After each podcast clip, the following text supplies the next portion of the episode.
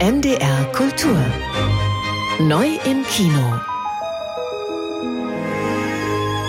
Auf diesen Film warten Science-Fiction-Fans schon lange. Mehrfach wurde dieser zweite Teil streikbedingt verschoben. Jetzt kommt er ins Kino. Der zweite Teil von Dune.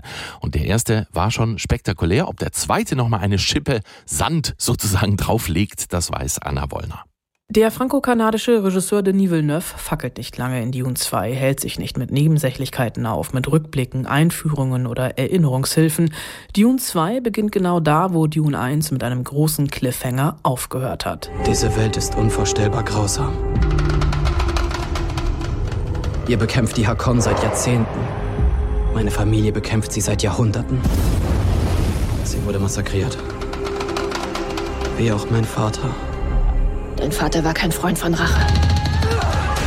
Nach dem Tod seines Vaters findet Paul Atreides gemeinsam mit seiner Mutter Unterschlupf bei dem Volk der Fremen.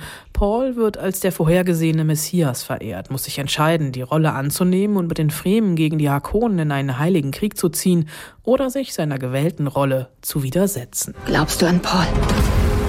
Es gibt Zeichen.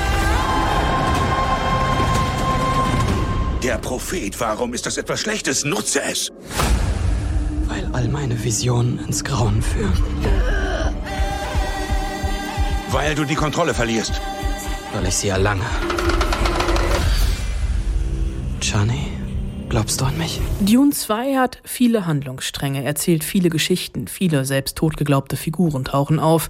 Denis Villeneuve hat ein Herz für alle, bekommt alle unter, ohne den Film zu überladen oder gar die Kontrolle zu verlieren. Es ist eine epische Erzählung über einen intergalaktischen Krieg, über Kolonialismus, Religion, blinden Gehorsam, ein technologischer und ökologischer Kommentar auf die Gegenwart, eingebettet in eine Liebesgeschichte zwischen Paul und der Fremen Chani, gespielt von Zendaya, die an seiner Rolle des Messias zweifelt. Ich bin hier. Ich bin hier.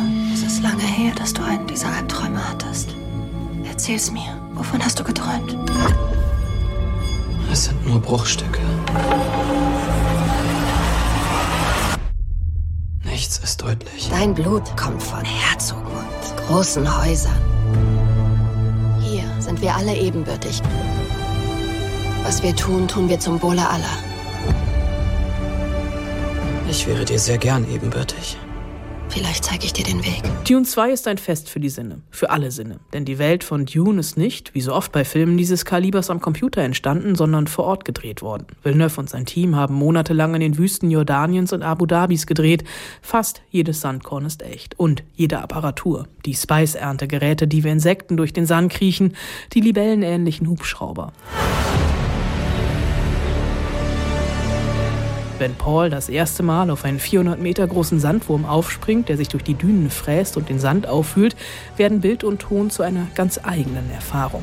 Zu den wummernden, metallisch dröhnenden Klängen von Hans Zimmer vibriert nicht nur die Leinwand, es wackeln auch die Sitze. Für einen Film wie Dune 2 wurde das Kino erfunden. Bombastischer, überwältigender als hier geht es kaum.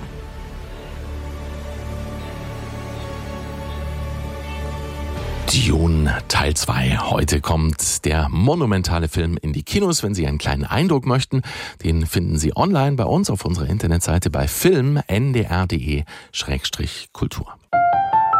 NDR Kultur